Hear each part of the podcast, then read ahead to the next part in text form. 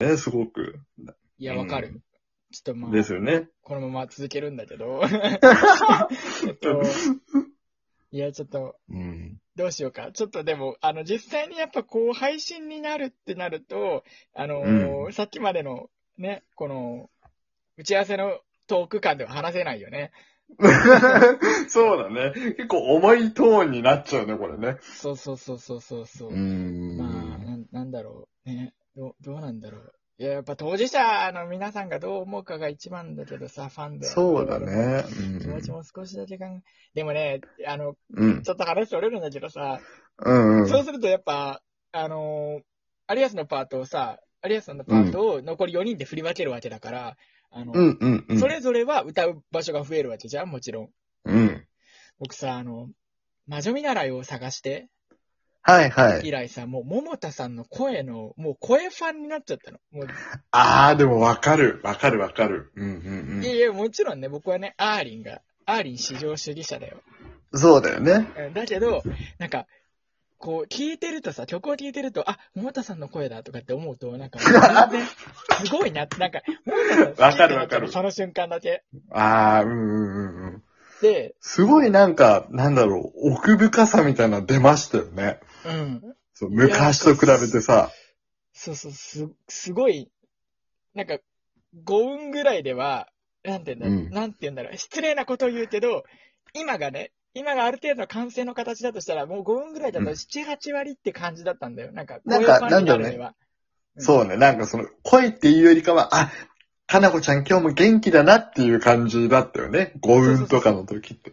失礼なこと言うけど、魅力的な声というよりは特徴的な声だったんだけど、うんうん、うん。なんか今はもう、あのー言葉では表現できないぐらい魅力的な声をしていると僕は。なんか、熟成、熟成したワインみたいな 感じだよね。そうそうそうそう。完成に近づいたって感じがしてそう。そうそうそう。なん、そうね。でさ、関係ない話を続けるんだけどさ、関係あるんだけど、別に僕らの、うん。僕らが好きなこと話せばいいん だから。そう、一番、一番メインストーリー、メインストリームな回だよ、今日。そうそうそうそう、うん桃田かな子とラジオドラマの世界っていう日本放送が、あえっ、と、金曜日あるにねやってるラジオドラマなんだけど、もうなんかこれがさ、やっぱすごいんだよね。だから、いわばさ、桃田かな子さんの声だけを純粋に楽しめるコンテンツなわけじゃん、ああ、そっか。うん僕は。もうね、これが毎週楽しみでしょうがないの。そっか。聞こう聞こうと思ってまだ聞けてないかもな。いや、もう最高。やっぱ、すごいっすか。へえ。素敵な声。なんか、その、特にそのタスクさんなんかさ、週に20時間ラジオを聞く、ラジオお化けだからさ、うなんかもう耳がさ、すごい研ぎ澄まされてるんだと思うんだよね、普通の人よりも。んあー、まあでもね、最初は確かに、あの、玉井さんと、うん。あ、ももクロの話をすればね、あの、玉井さんとレニちゃんとアーリンは、なんかたまに声わかんない時あったの。ああ、わかるわかるわかる。桃田さんわかるんですけど、うんいや。玉井さんも確かにちょっと特徴的だけど、あ、アーリンとレニちゃんかな、こう全然、いや、でわかんないねどうだった玉井さんとレニちゃんだったかな、玉井さんとレニちゃんじゃないかな。うん。こう、聞き分けられない時があったんだけど、もう、もうんうう、ん。できるね、それは。それは普通のラジオでもそうだし、うん、ももあクあ、ロそうに限ならんずだ。うん。だいぶ声をわかるようになったね。あ確かに。すごいね。桃田さん。だやっぱそうなんだよ。桃田さん、いいよね。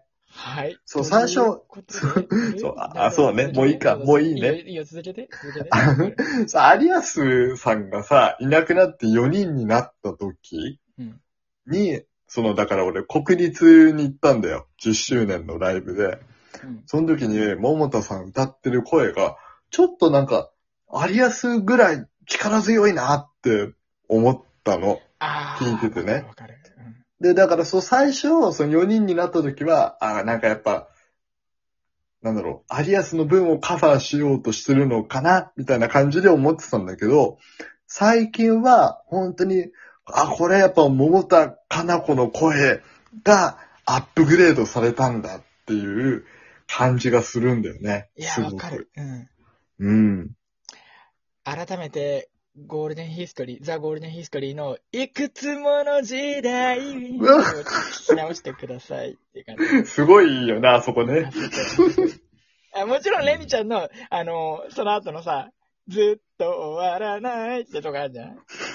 あそこのねみあそんながこもペットパート歌うところ。うん。あみんな、そうそうそすっごいいい、いい、全う。いいよね。ウォールディヒストリーって絶対元気出るよね、あの曲いや、あね。れマジで元気出るよね。あのさ、PV 見たことある、超面白いよね。でもなんかさ、 いや、超面白いんだけど、あれ見て、なんかその、やっぱもう、おくろの、ほの、そうじゃない部分とかも知っていると、なんかもう、あれだけで、なんか、もう、余計なことを考えてしまって、なんか泣きそうになっちゃうんだよね。あー、わかる。うんうん。で、それは同ち時ょっにとなんか、自分の中あのに曲こう、内省的になってさ、なんか、ね、うんうんうんうんすごい、いい PV です。いや、あれいいよね。見直そう。ということで、始まりました、なんだこの空 気。はい、この番組では二人が今面白いと思うことだけを話すラジオ番組となっています。半分喋っちゃった。 というわけで早速参りましょう。今週の熊吉ニュース。えっ、と、ユニクロと、ユニクロ UT ともコラボしてほしい。つまり、あれですね。熊、ユニクマ UT のシャツを出してほしい。そんな熊吉ニュースのコーナーです。えー、と、このコーナーでは歌ったり動画を作ったりしている熊の熊吉たちについてのニュースをお届けしてまいります。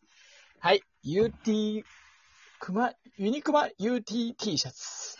いやー、ごちゃごちゃだよ、も欲しいねう。でも、そ、それはちょっと欲しいな。ねえ欲しいね。フォロワーうん6万人いるから、まあ作ってくれない、くれるかな。どうだろう。どうかなうん。楽しみにしております。ユニクロちょっとそれは楽しみだなファクトリーテイリングさん、よろしくお願いし ます。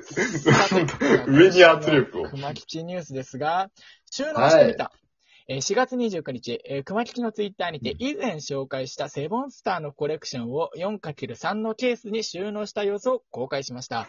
えーしまったセボンスターのコレクションをまじまじと眺める熊吉。いや、僕もね、物を集める癖があるんで、共感できるんですけど、うんまあ、わわかりますね。こう、並びを変えたり、なんて言うんだろう。まあ、今日はこれ、例えば僕はあの、カードゲームとかのカードをよくコレクした、コレクションしてたんですけど、まあ、これをうなんうんか、ん。色別で分けるとか、なんか、種類別で分けるとか、なんか、名前のあーアルファベット順で分けるとか、まあ、そういう並びを変えたりするの楽しいもんですね。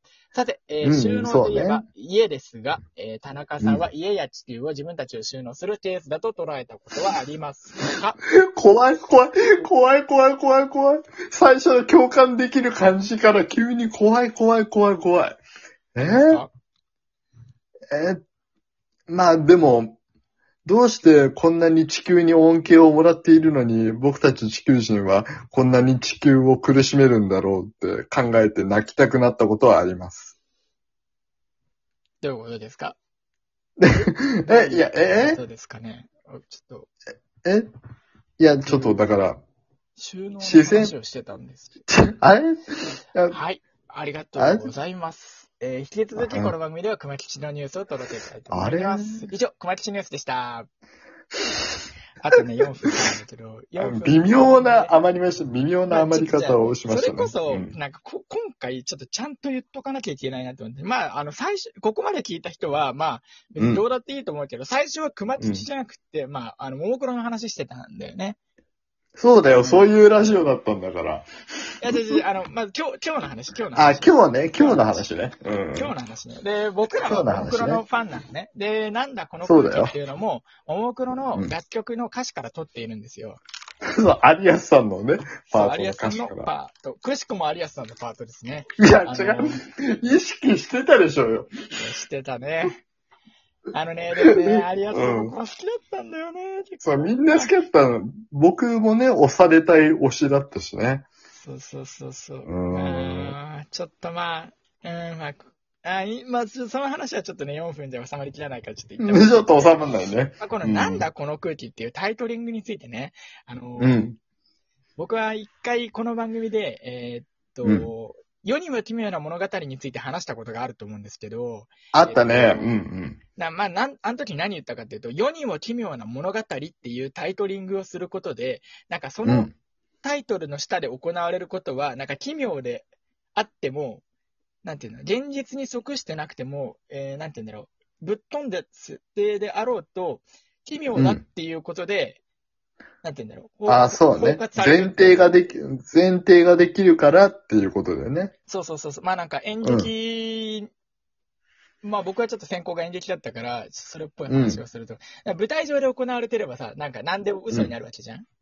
そうね。まあなんか、極端な話、自分が所属すうるんしょ、組織とかをめちゃめちゃ叩いたとしても、いや、これは劇だからって、まあ言えるわけじゃん、最悪。言える言える。うんうん、みたいな、まあずるさっていうか、あの、巧妙さがあると思うのね。その世に見えてなるほ物語のど。そうね。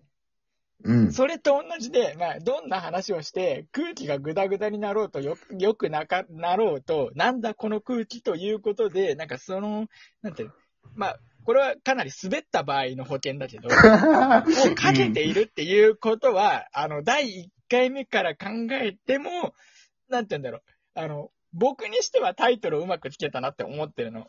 そうだね。そう考えるとすごいうまいね。そうそうそう、なんかこれに、これのおかげで何やっても許されるみたいな。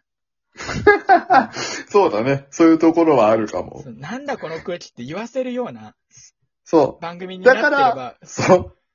はがきの悪口というか批評もちゃんとするし、そうそうそう そうそ面白くないハガキはちゃんとね、タスクさん注意するし、なるほど、う。そういうしよ現のない、あの、事前トークの内容からこうスネークインして、平気で話し出すしっ ていう。そううね。ん、全然考えてない ね。あんまりパーソナリティの、パ、パーソナリティのくせにパーソナリティのパーソナルな部分について喋んないし、みたいなとそうだこね。ろだよね。 まあまあ、そそんな感じれはあるで、わこのタイトルに免じて、今日の配信も許してくださいってことで、まあちょうどいい時間になってまいりました。じゃあこんなところで以上にしましょう。失礼します。なんだこの空気。